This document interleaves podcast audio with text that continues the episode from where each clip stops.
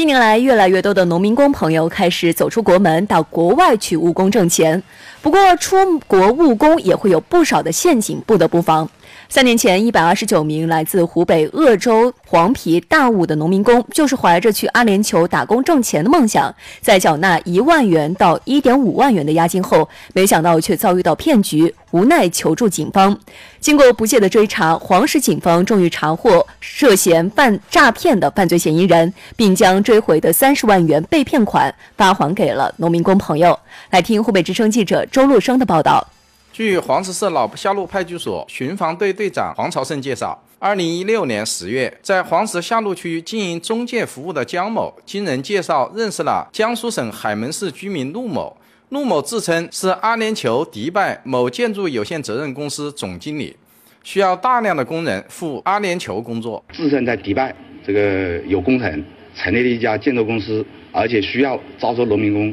江某表示愿意与陆某合作。自二零一七年五月，江某从湖北省大悟县、黄陂、鄂州市等地共招收一百二十九名农民工，每人收取一万至一点五万元押金，并承诺两个月内让其出国务工。这江海明出于私心，想在迪拜承包这个建筑工程项目，就伙同这个其他人，把该笔。资金一共两百万余元，全部用于在迪拜投资。一直等到二零一七年八月，交了押金的农民工仍然等待出国中。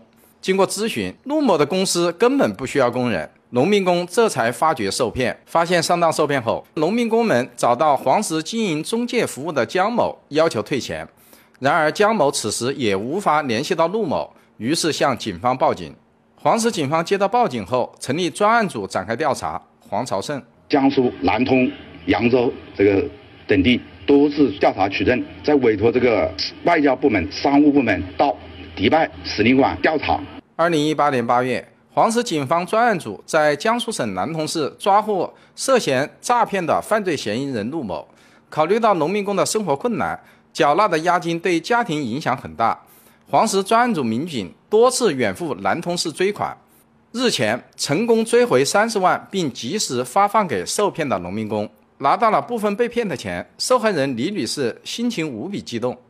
队里面的干警，每个干警，呃，谢谢他们，哎，我们大家非常感谢。据了解，这起案件还在调查之中，黄石警方还在继续为农民工们追讨剩余的被骗款。